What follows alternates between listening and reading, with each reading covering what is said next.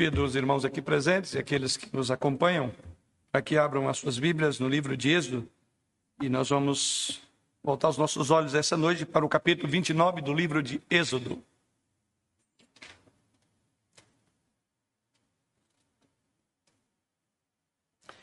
Embora procuraremos, à medida do possível, contemplarmos todo o capítulo 29, que consta de 46 versículos, é, quero ler ah, apenas os versos 1 a 9, e à medida que prosseguimos no entendimento de toda a passagem, vamos assim destacando outros versos além do que vou ler inicialmente. Êxodo capítulo 29, versos 1 ao verso de número 9. Quando assim nos diz o Senhor por meio da sua palavra: Isto é o que lhes farás para os consagrar, a fim de que me oficiem como sacerdotes. Toma um novilho e dois carneiros sem defeito, e pães asmos e bolos asmos amassados com azeite, e obreias asmas untadas com azeite, de flor de farinha de trigo os farás. E os porás num cesto, e no cesto os trarás. Trarás também o novilho e os dois carneiros. Então farás que Arão e seus filhos se cheguem à porta da tenda da congregação e os lavarás com água. Depois tomarás as vestes e vestirás Arão da túnica, da sobrepeliz, da estola sacerdotal e do peitoral, e cingirás com cinto de obra esmerada da estola sacerdotal. Polizar a mitra na cabeça e sobre a mitra a coroa sagrada. Então tomarás o óleo da unção e lhe o derramarás sobre a cabeça, assim o ungirás. Farás depois que se cheguem os filhos de Arão e os vestirás de túnicas, e os cingirás com o cinto, Arão e seus filhos, e lhes atarás as tiaras para que tenham o sacerdócio por estatuto perpétuo, e consagrarás Arão e seus filhos. Êxodo capítulo 29. Só para uma breve lembrança, e assim introduzindo já o nosso tema da noite.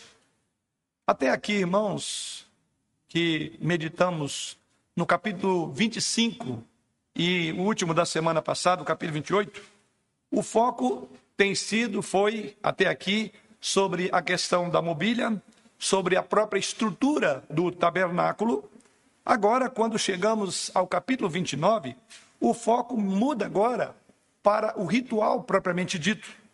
Falamos até aqui, dos capítulos 25 até o 28, Falamos ali dos objetos, falamos dos móveis, falamos da própria é, construção do tabernáculo e, por fim, a semana passada, até da roupa, a indumentária que deveria ser usada pelo sumo sacerdote. Agora, neste capítulo e essa noite, nós vamos olhar para a ordenação desses sacerdotes que vão servir naquele local que já estudamos até aqui. E, ao mesmo tempo, não só servir no tabernáculo, mas vão usar, assim, esses vários instrumentos colocados até aqui como parte do ritual para se aproximar do Senhor. E embora haja aqui uma mudança de foco da mobília, por assim dizer, para o ritual, que é o, o, o assunto deste capítulo, em certo sentido, essa passagem eu poderia chamá-la de o clímax lógico que explica, inclusive, tudo o que aconteceu até aqui. Toda aquela mobília, toda aquela estrutura ela apontava para algo que chegamos ao clímax, apontava para esse momento em que também é parte da ordenação divina de como que o sacerdote deveria se apresentar. Então, vamos voltar os nossos olhos para o ritual propriamente dito. E, em certo sentido, então, essa passagem é o clímax para entender tudo o que já se passou até aqui, todas as prescrições que foram dadas por Deus. E há sete coisas que eu gostaria de chamar a tua atenção é, e a atenção dos irmãos que nos acompanham em seus lares para o que esse texto tem a nos ensinar sobre a consagração desses sacerdotes. É o nosso tema, vamos orar. Senhor, mais uma vez voltamos-nos à tua presença, agora para suplicar que nos guie por meio da tua palavra, fazendo com que os nossos ouvidos estejam abertos para ouvir e a nossa alma esteja pronta para receber a tua palavra, mas acima de tudo, dê-nos a capacidade de sermos é, não apenas ouvintes, mas operosos praticantes da mesma. Por isso, conduza-nos por meio da palavra do Senhor, que agora será exposta diante dos nossos olhos, mas acima de tudo, conduza-nos à prática daquilo que aprendemos nesta noite. E em Cristo Jesus é que oramos. Amém. Sete coisas que eu gostaria de salientar sobre a consagração desses sacerdotes apresentada em todo o capítulo 29. Vamos à primeira delas. E a primeira coisa que eu quero que você olhe comigo aí para o texto é que Deus, ele ordena que esses seus sacerdotes sejam consagrados e ordenados por meio de um ritual que haveria de enfatizar a necessidade de purificação.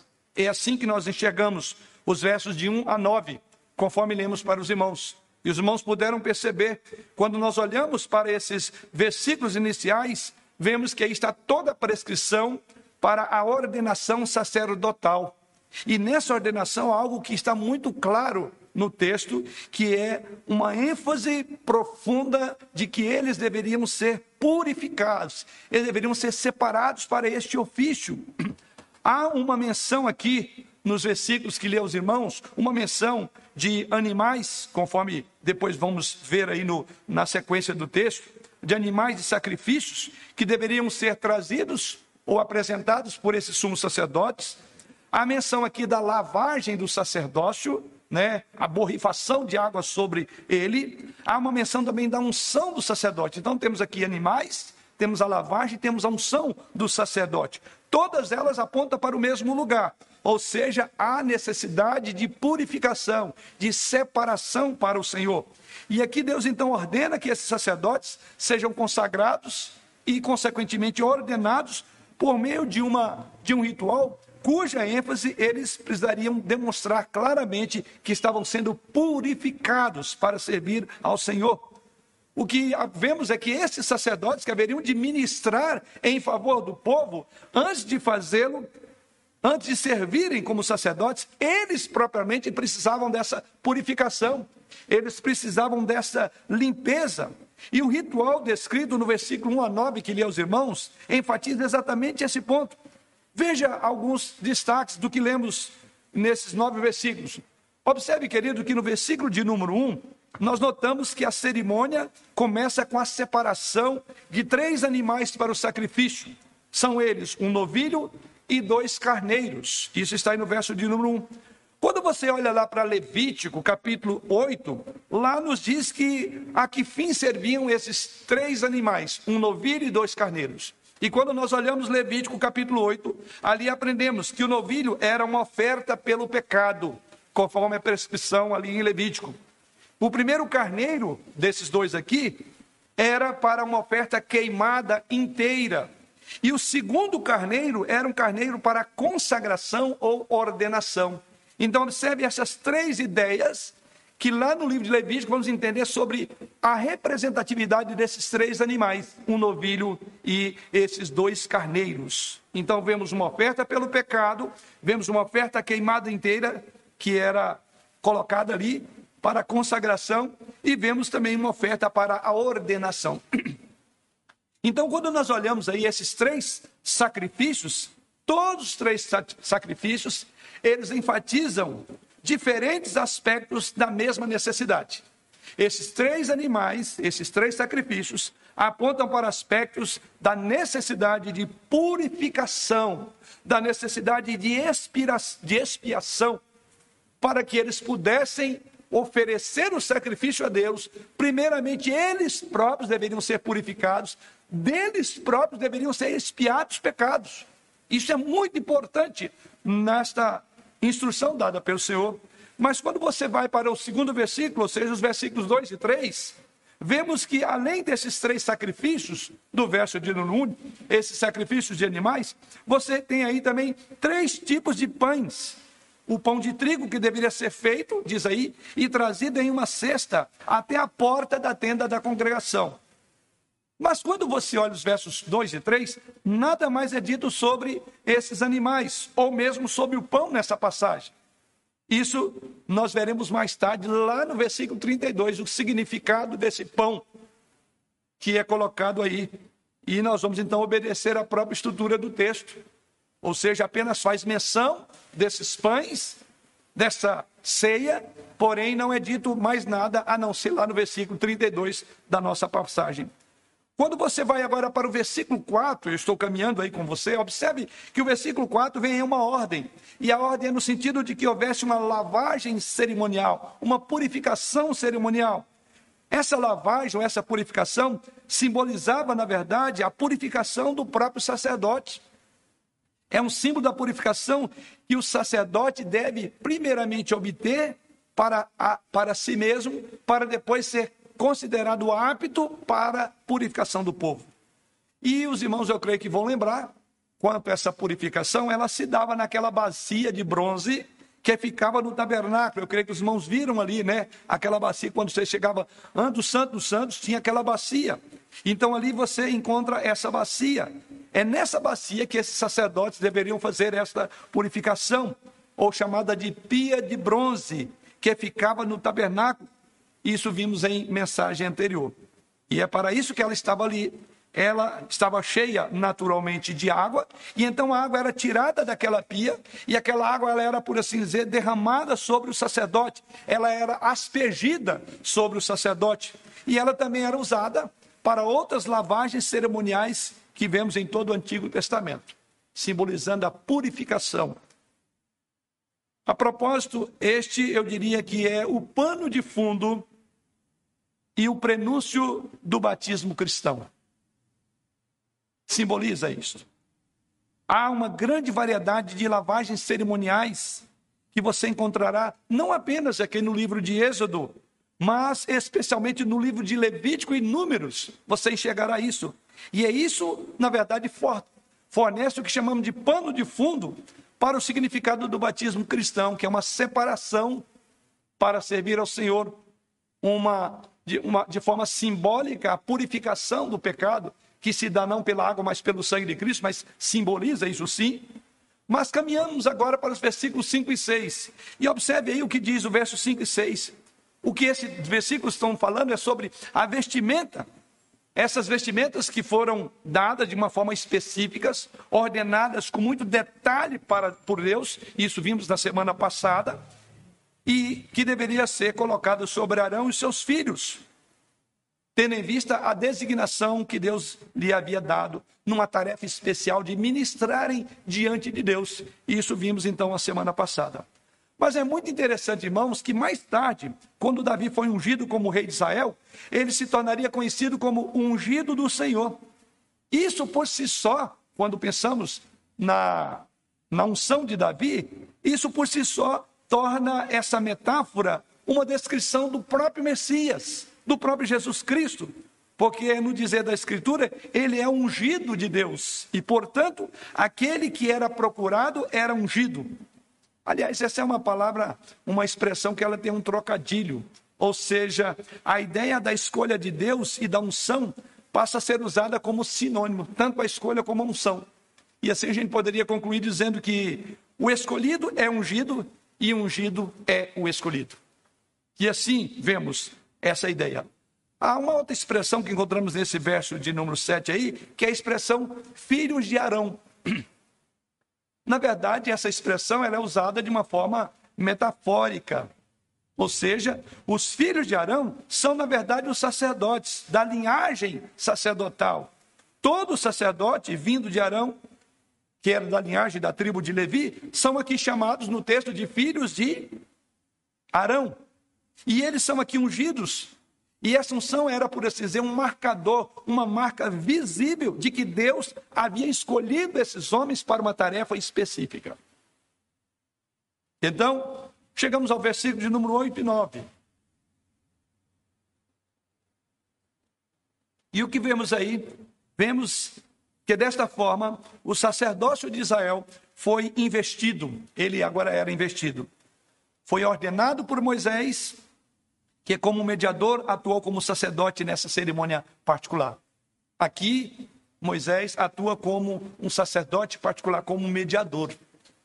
Agora, que aplicação nós podemos ter dessa primeira reflexão do nosso texto?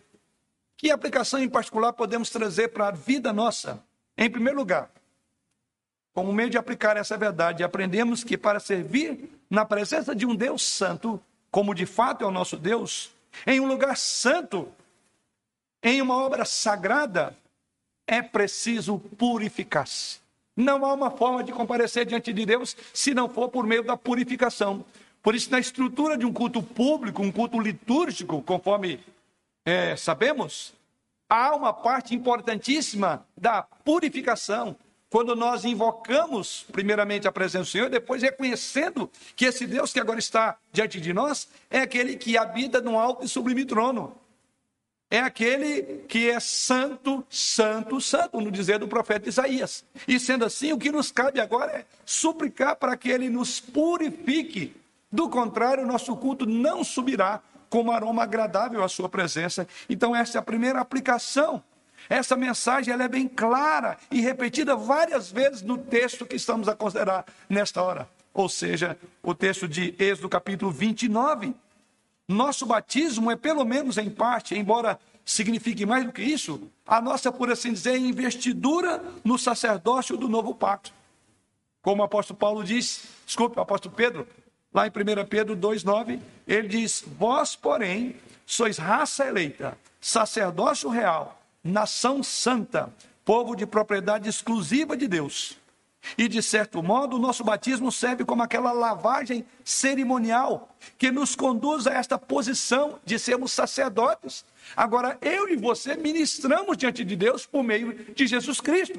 Então, o princípio de separação, o princípio de purificação, que estamos vendo nesse primeiro momento, se aplica para o culto, para a adoração pública hoje.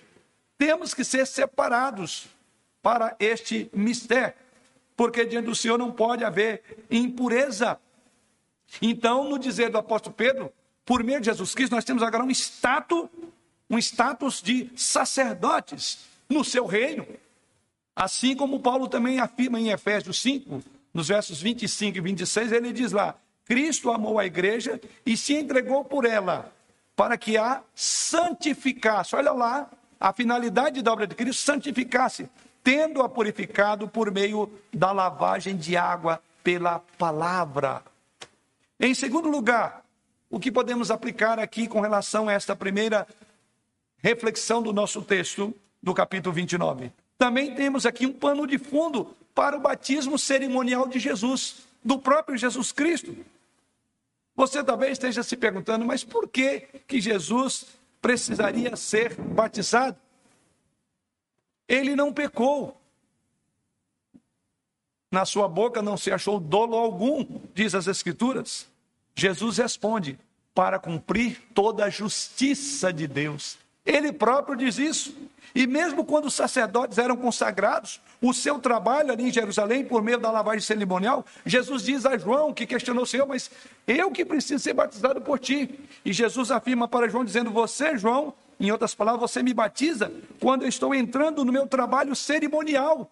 Ou seja, esse sacerdócio que era purificado para essa finalidade, Jesus, ao ser batizado, ele estava entrando, por assim dizer, no seu ministério oficial do sacerdócio que ele haveria de exercer, já purificado, como de fato ele era. Para Jesus, aquele batismo significava purificação, mas separação, que é a ênfase do nosso texto. Então aponta para Jesus, e então a sua misericórdia é, é a misericórdia de Deus. O fato de que ele agora nos dá esse sinal, fazendo-nos agora como reinos e sacerdotes, porque ele lava-nos não com água, mas somos limpos pelo seu próprio sangue. Portanto, Deus direciona os sacerdotes a serem consagrados e ordenados, como vemos no nosso texto. E por esse meio de ritual elaborado, estabelecido pelo próprio Deus, enfatiza então a necessidade de limpeza. Essa é a primeira coisa que aprendemos aqui. Mas a segunda encontramos agora nos versos 10 a 14. E agora, prosseguindo na nossa leitura, diz aí: Fará chegar o novilho diante da tenda da congregação e Arão e seus filhos porão a mão sobre a cabeça dele. Imolarás o novilho perante o Senhor à porta da tenda da congregação. Depois tomarás o sangue do novilho e o porás com o dedo sobre os chifres do altar. O restante do sangue derramá-los-á à base do altar. Também tomarás toda a gordura que cobre as entranhas, o redenho do fígado, os dois rins e a gordura que está neles, e queimá-los-á sobre o altar. Mas a carne do novilho, a pele e o excremento queima-los-á fora do arraial. É sacrifício pelo pecado. Segundo o entendimento, segundo o aspecto que observamos nesse texto, que até mesmo esses aqui colocados como sacerdotes, eles precisavam de um representante por causa do seu pecado. E isso encontramos exatamente nesses versos 14, 10 a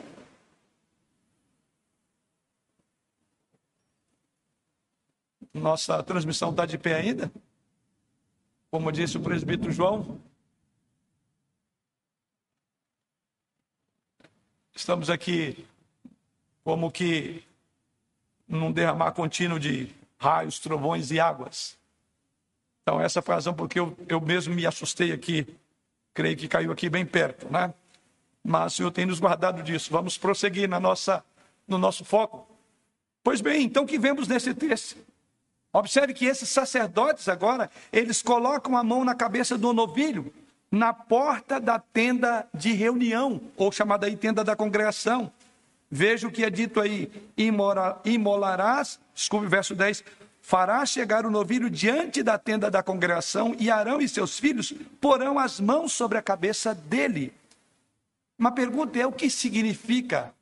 Que simbologia é esta? Na porta da tenda da congregação, aquele sacerdote haveria de colocar a mão sobre a cabeça deste animal que é chegado a ele, que é o novilho. Lembra? São três animais, um novilho e dois carneiros. O que encontramos aqui agora é o primeiro deles. E agora o texto começa a nos explicar qual o sentido desse novilho. E assim observamos que eles chegam ali na porta da tenda da congregação. E o propósito está muito claro. Este animal era um substituto. O que significa? Significa identificação com este novilho ou seja, este novilho está no meu lugar. Este novilho é o meu representante, este novilho é o meu substituto, este novilho é o animal que morre em meu lugar. Então, com este ato, eu estou me identificando com este animal, colocando a mão sobre a cabeça deste animal. Então, o animal aqui, este novilho, ele serve como substituto, como representante do próprio sacerdote. E esse princípio de representação ele é encontrado em todo o livro de Êxodo. E é exatamente essa simbologia, mostrando com isso que o próprio sacerdote precisava de um representante por causa do seu pecado. É curioso, ele era representante de Deus diante do povo, mas ele próprio tinha que ser representado. E por que ele tinha que ser representado? Porque essa representação exigia sangue, morte. E é por isso então que ele transmite, ou ele se identifica, dizendo: Ele morrerá em meu lugar, ele será imolado, ele está em meu lugar, ele levará sobre si a minha culpa, para que Deus não me mate, o animal será morto em meu lugar. É isso que aprendemos. É representante do próprio sacerdote, porque o sacerdote que representava o povo não era perfeito, e depois nós vamos chegar como que o autor da Casa de Hebreus fala Jesus como nosso sacerdote perfeito. Então observe, queridos, aqui que o sacerdote não tinha permissão para entrar na tenda da reunião, por isso que diz aqui, é na porta da tenda da congregação. É aí naquele lugar até que o sacrifício tivesse sido feito a seu favor, até que a lavagem cerimonial tivesse ocorrido, ou seja, havia toda uma preparação, até que a purificação do sangue tivesse sido administrada ele não podia ir à presença de Deus ou servir do tabernáculo antes que fosse purificado, porque ele precisava de um representante. E aí está o novilho. O novilho, como, conforme vimos aqui, era abatido na entrada. E em seguida, esse novilho, um pouco do sangue dele era espalhado nos chifres. Veja o que diz aí a sequência: imolarás o novilho, verso de número 11, perante o Senhor à porta da tenda da congregação. Depois tomarás o sangue do novilho e porás com o dedo sobre os chifres do altar. O restante do sangue derramá-los-á na base do altar. Também tomarás toda a gordura e assim por diante. Então, observe algo mais que aponta essa cerimônia. O texto sagrado diz que esse novilho, depois de ser abatido na porta da tenda da congregação, então, um pouco de sangue dele era espalhado. Primeiramente, diz aí, nos chifres e na base do próprio altar. E em seguida, um pouco de sangue era espalhado nesse e separado e espalhado naquele local ali, diz o texto sagrado. Qual era o propósito disso? Isso era feito para purificação e consagração, separando o altar para uso sagrado. O próprio altar tinha que ser purificado. O altar tinha que ser separado e o sangue vinha para o altar também. Ou seja, o que encontramos no texto, isto é feito para expiação do sacerdote. O novilho, então, era abatido para expiação do sacerdote, e o novilho era abatido para purificação do altar. Daí a simbologia do sangue sobre o chifre e sobre a base do altar. Ou seja, o sacerdote precisa de perdão e até o altar precisa de ser consagrado para uso sagrado. E isso aí está diante de um Deus santo. Essas são as exigências de Deus. Agora olhe comigo por versículo de número 13. Algo curioso que é dito aí no versículo 13: Também tomarás toda a gordura que cobre as entranhas, o redenho do fígado, os dois rins e a gordura que está neles, e queimá-los-á sobre o altar.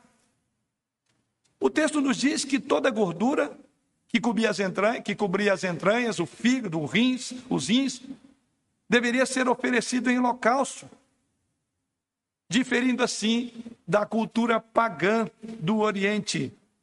Na cultura pagã da época, isso era usado, essa parte do animal era usada para praticar adivinhação e magia. E algo curioso que Deus diz: olha, essa parte, ela, Deus ordena aqui que essas partes deveriam ser queimadas.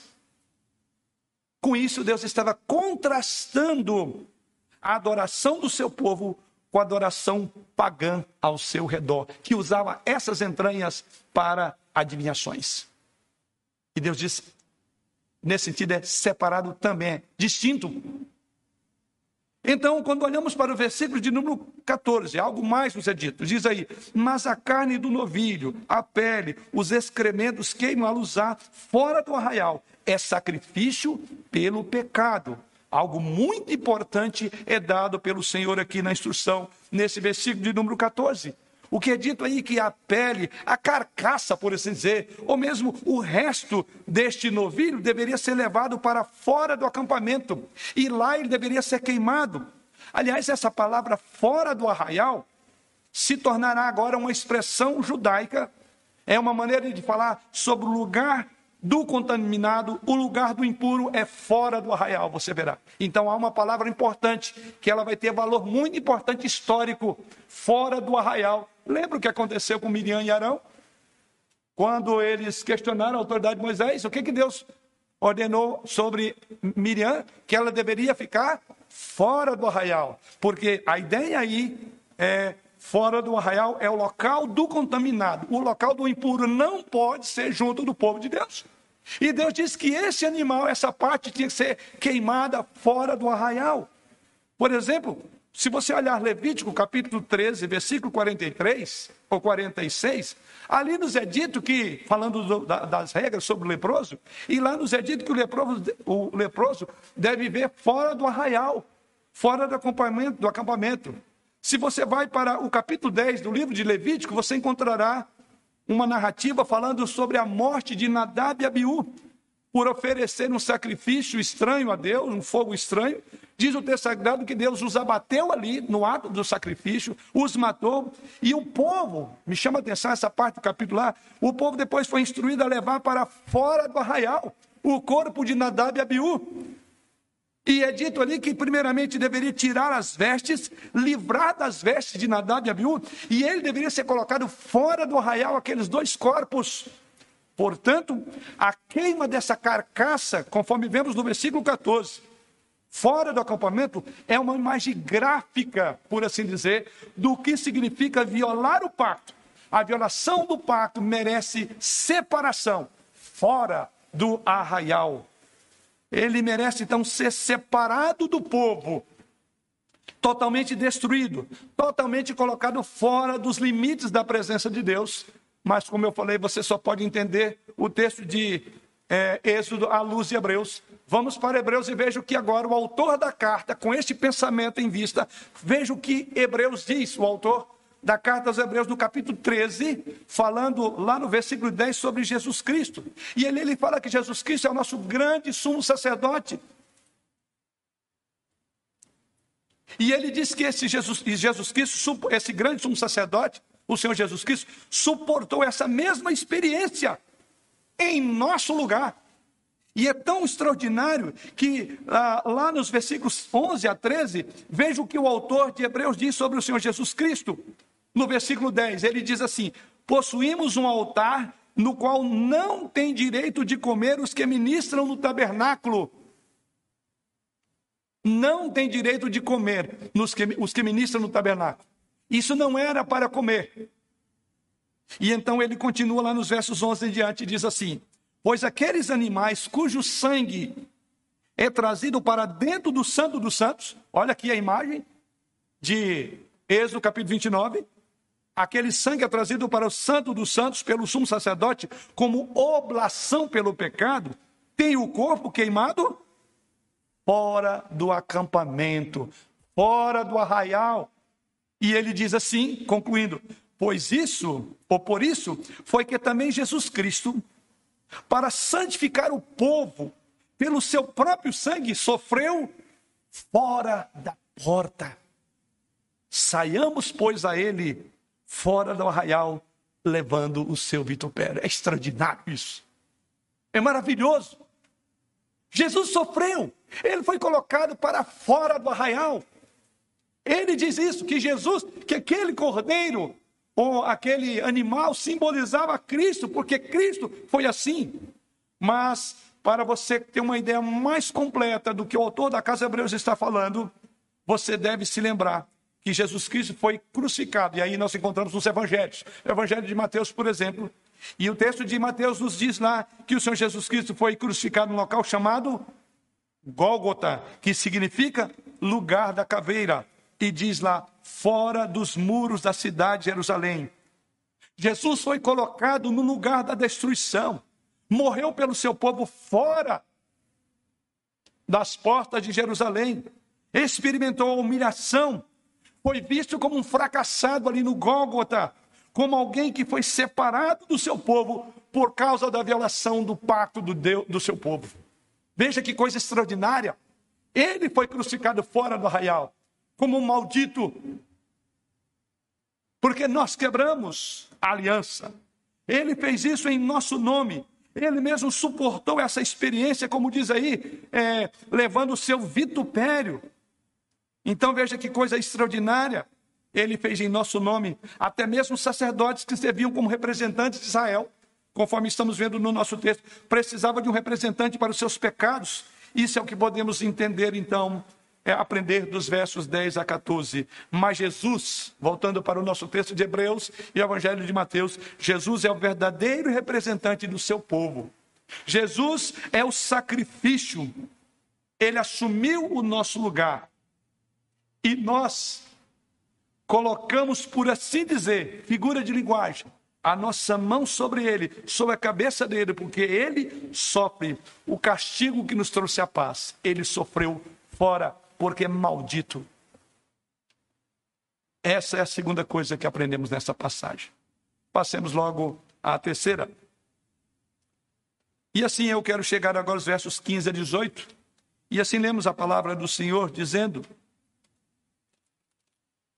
depois tomarás um carneiro, e Arão e seus filhos porão as mãos sobre a cabeça dele, imolarás o carneiro e tomarás o seu sangue, e jogarás sobre o altar ao redor, partirás o carneiro em seus pedaços, e lavadas as entranhas e as pernas, polazás sobre os pedaços e sobre a cabeça.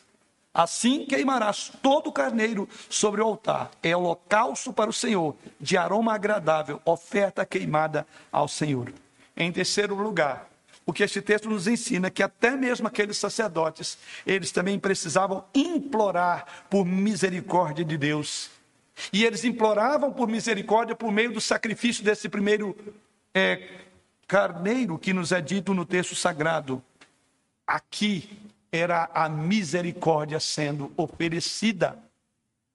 Essa é a terceira coisa que eu quero que você veja nesses versículos. Vimos que o sacrifício do novilho, ali nos versos 10 a 14, falava da expiação do pecado, falava de Jesus levando o nosso vitupério. Agora vemos o sacrifício do primeiro carneiro. São dois. E nos versos 15 a 18, este carneiro é chamado aqui de oferta queimada. E esse carneiro então nos lembra que mesmo sacerdotes que serviam como representantes de Israel precisavam implorar por misericórdia sobre si mesmos por meio do sacrifício desse primeiro carneiro. Esse é o ponto. Novamente, veja o que diz o texto sagrado. Verso de número 15. A mesma imagem. Depois tomarás um carneiro e Arão e seus filhos e porão as mãos sobre a cabeça dele. A mesma imagem agora, a cabeça do carneiro, é o que vemos nesse texto sagrado, ensinando claramente que a morte do animal é aceita como equivalente à morte do indivíduo que colocava a mão sobre a cabeça dele. E depois que o animal era abatido, diz o texto sagrado, deveria ser aspergido, por todo o altar. Você se lembra? Você se lembra onde é que, ainda há pouco nós falamos que o sangue deveria ser colocado? Nos chifres e na base do altar, do novilho. Mas veja que há um, algo diferente.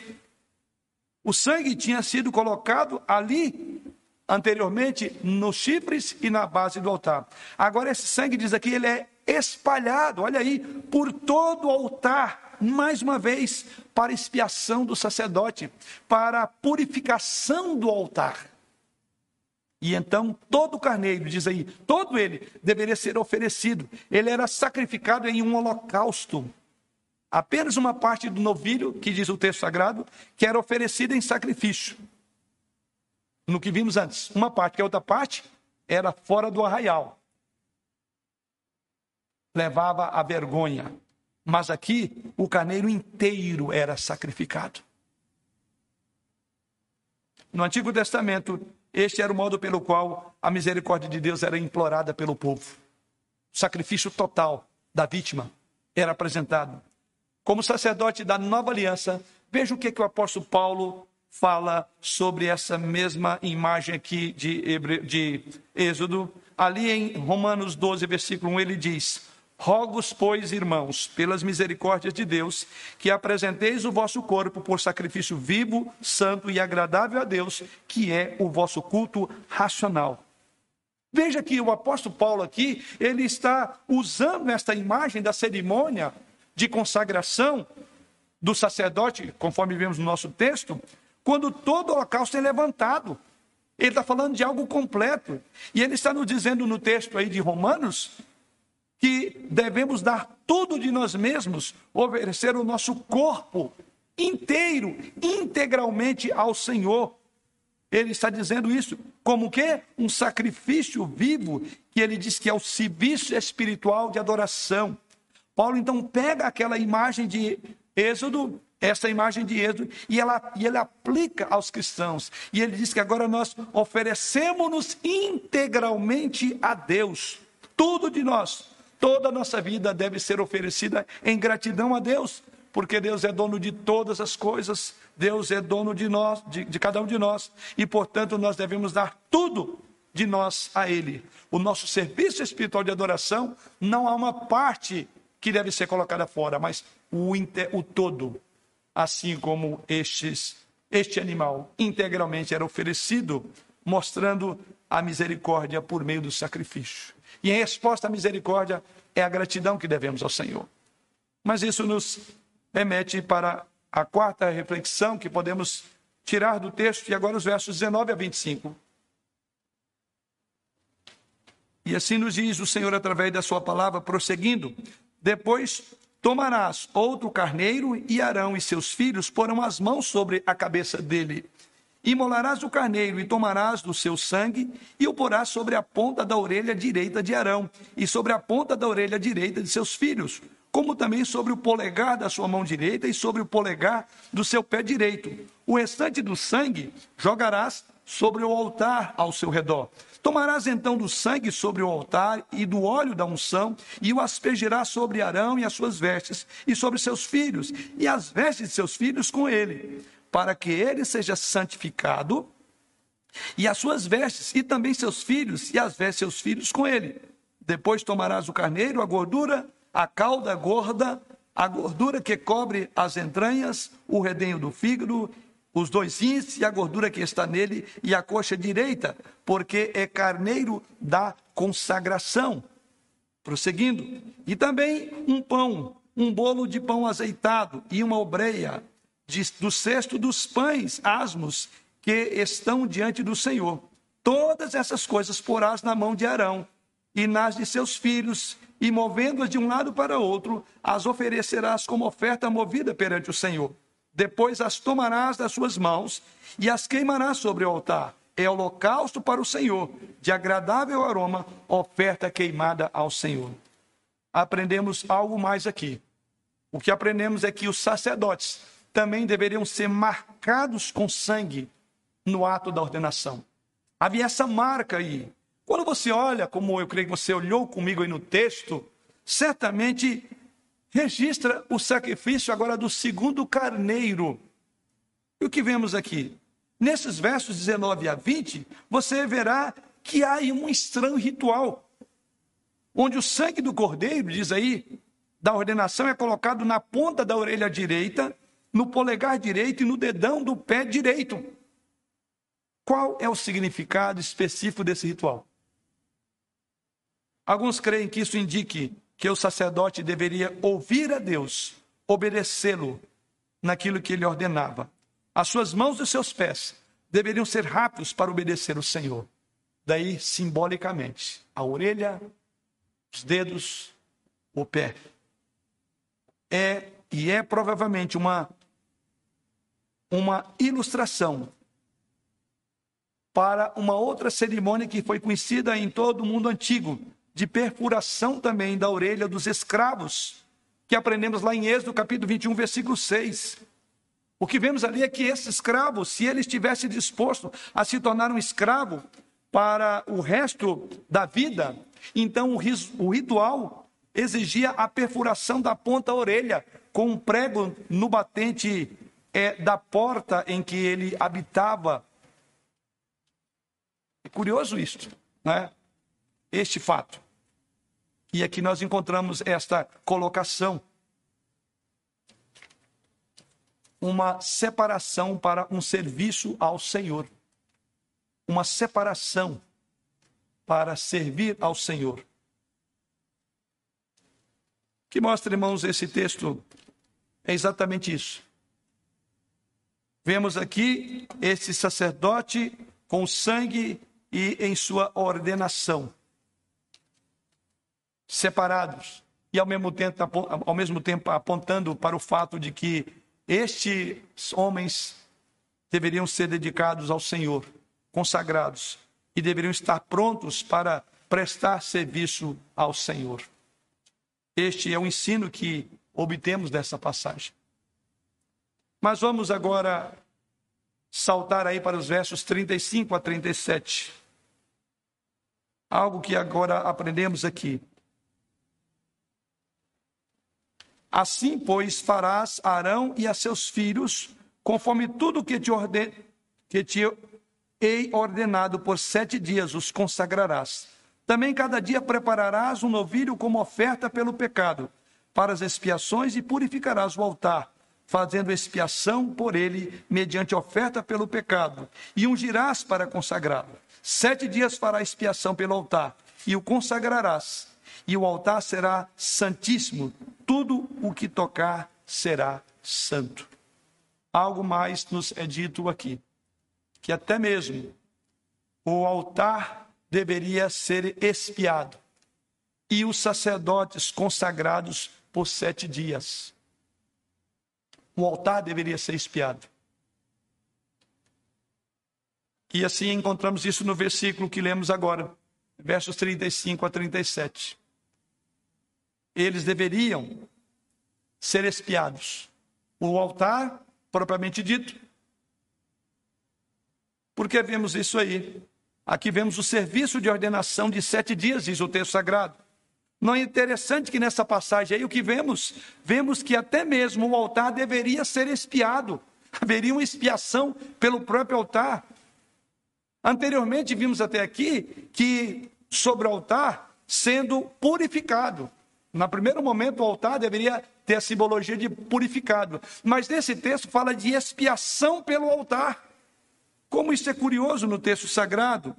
É assim que nos diz: e comerão das coisas com que foi feita a expiação para consagrá-los e para santificá-los, entrando o entranho ou o estranho não comerá dele, porque não tinha essa participação. E aqui é dito exatamente isso. E no versículo 36, nós lemos: Também cada dia prepararás um novilho como oferta pelo pecado para expiações, e purificarás o altar o próprio altar, fazendo expiação por ele. Então ele reafirma uma ideia que já foi dita anteriormente de purificação e diz: e também fará expiação pelo altar. Parece estranho isso, não é? Mas somos informados que até mesmo o altar deve expiação. Não apenas ser purificado, mas expiado. Então a pergunta sua é: por que o próprio altar? Porque o altar, embora ordenado por Deus, foi feito por mãos pecaminosas. E ele precisava de purificação. Mãos pecaminosas fizeram o altar, tocaram o altar, e deveria ter expiação pelo altar. Se vai servir como lugar de expiação perfeita para o povo de Deus, ele então precisa ser purificado, expiado. A aplicação a Cristo aqui é óbvia.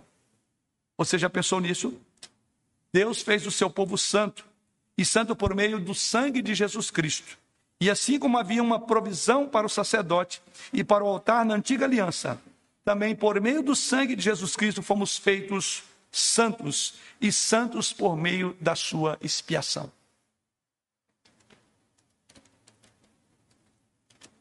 Este é o ponto que chama a nossa atenção.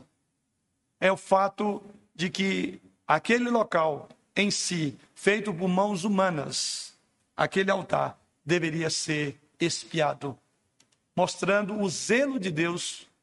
Né? Embora seguiram as prescrições rigorosas dadas por Deus, porém ainda foram feitos por mãos é, humanas e essas mãos certamente tinham pecados.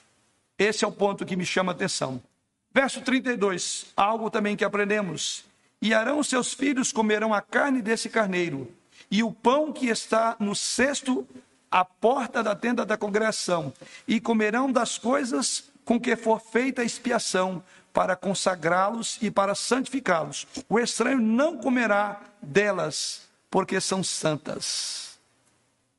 Aqui, o próprio sacerdote era chamado, ou ele participava de uma ceia.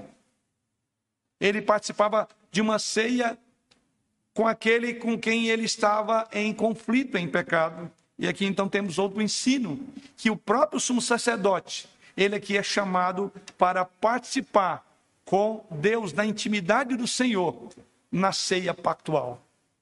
E aqui então vamos ver os pães. Era muito comum no mundo antigo, como hoje, quando você senta à roda da mesa de alguém, você tem uma proposta de paz e esse é o ensino que aprendemos aqui. Então, já que o sacrifício fora feito, agora tinha os pães da propiciação. Aqueles pães eram convite de boas-vindas para a mesa com quem?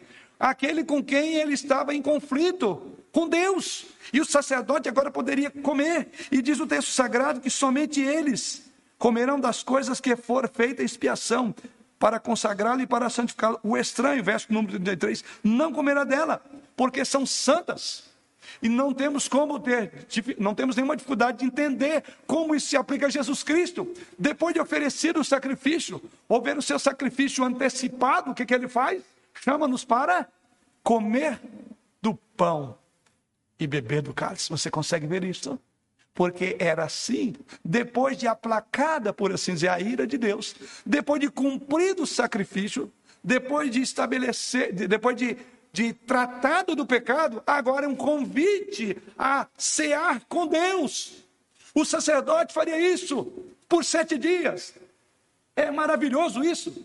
E vemos como Jesus coloca isto na sua crucificação, ele nos convida a cear com ele. Porque a ira de Deus já foi aplacada, a justiça de Deus foi cumprida. E, consequentemente, somos convidados, e somente aqueles, usando o texto sagrado aí, somente aqueles a quem Deus separou. Nesse caso aqui, sou sacerdote, diz aí. Verso de número 34. Até pela manhã queimarás, o que está não se comerá, porque é santo. E no final do verso de número 33, o estranho não comerá dela, porque são santas. Estranhos não chegam à mesa do Senhor. É por isso que a mesa do Senhor, embora é pública, é aberta, ninguém fecha aqui quando estamos tomando a ceia, mas as instruções que antecedem a ceia alertam aqueles que haverão de tocar nesse pão e nesse cálice. Porque o apóstolo Paulo diz que aquele que come e bebe sem discernir o corpo, come e bebe juízo para si. E aqui ele está dizendo: somente o sacerdote, ninguém mais deve tocar nisso, porque o sacerdote é aquele que, através de todo esse ritual, satisfez a justiça de Deus através do ritual. E Jesus Cristo nos convida a cear com ele na Santa Ceia, exatamente porque aí, porque a justiça de Deus foi satisfeita. Então, esses pães da propiciação era com este propósito. E assim caminhamos para o nosso último tópico. O objetivo da aliança é que Deus será o nosso Deus. Veja o verso 38 até 46. Isso é o que oferecerá sobre o altar: dois cordeiros de um ano cada dia, continuamente. Um cordeiro oferecerás pela manhã e outro ao pôr do sol. Com um cordeiro, a décima parte de um efa de flor de farinha amassada, com a quarta parte de um, de um hin de azeite batido, e para a libação, a quarta parte de um hin de vinho, o outro cordeiro oferecerás ao pôr do sol como oferta de manjares, e a libação como de manhã, de aroma agradável, oferta queimada ao Senhor. Este será o holocausto contínuo por vossas gerações, à porta da tenda da congregação perante o Senhor, onde vos contarei para vos encontrarei para falar contigo ali. Ali virei aos filhos de Israel para que por minha glória sejam santificados. E consagrarei a tenda da congregação e o altar também santificarei, Arão e seus filhos, para que me oficiem como sacerdotes. E habitarei no meio dos filhos de Israel, e serei o seu Deus. E saberão que eu sou o Senhor, seu Deus, que os tirou da terra do Egito para habitar no meio deles. Eu sou o Senhor, seu Deus. Por fim, a última coisa que vemos nesses versos 38 a 46 é que o próprio cerne da aliança, o próprio cerne da aliança é Deus conosco. O Senhor, nosso Deus, conosco e nós com Ele. Duas coisas sobre esta passagem que aprendemos. A primeira é que esta é uma descrição do sacrifício diário. Veja o que ele diz aí: nunca deveria ser interrompida. É, é algo perpétuo. Era para ser oferecido continuamente, diz o texto que lemos aos irmãos. E o sacrifício deveria ser diário. Isso era visto como o próprio cerne da lei de Moisés. E a sua interrupção foi vista com horror. Onde é que a interrupção desse sacrifício foi vista? Eu creio que você lembra quando expusemos o livro de Daniel. Lá em Daniel capítulo 8, para aqueles que não lembram, quero trazer a sua memória. Daniel está falando ali daquela besta com os chifres, e lá no versículo 11 do capítulo 8 da sua profecia, ele fala sobre o próprio chifre, e ele diz que aquele chifre interrompeu o sacrifício diário, e ele vê aquilo como um horror. Ele fica horrorizado com o próprio chifre interrompendo o sacrifício diário. E assim ele fica aterrorizado. Ele fica horrorizado com a ideia de que o sacrifício diário não seria mais oferecido, porque era ordenança do Senhor. Pense como comovente foi quando aquele sacrifício diário chegou com fim na destruição de Jerusalém que se deu em 70 depois de Cristo. Nenhum sacrifício foi oferecido por Israel desde então. Isso então me remete para a conclusão. Então, se aqui era a maneira como Deus mostrava o seu perdão, e não havendo mais esse sacrifício diário, e como dissemos, ele foi interrompido com a destruição de Jerusalém, a questão onde é que nós encontramos perdão? E a resposta cristã a essa pergunta é que o sacrifício, o sacrifício final, o sacrifício feito uma vez por todas, foi oferecido em Jesus Cristo. Então não há mais sacrifício de animais. Eles encontraram seu cumprimento em nosso Senhor Jesus Cristo.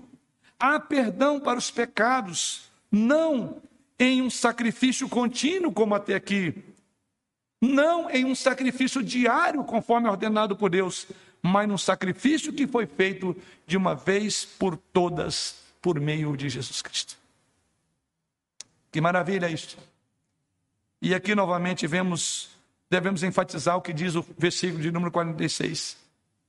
O próprio Êxodo diz aí: porque Deus tirou os filhos de Israel do Egito para habitar no meio deles.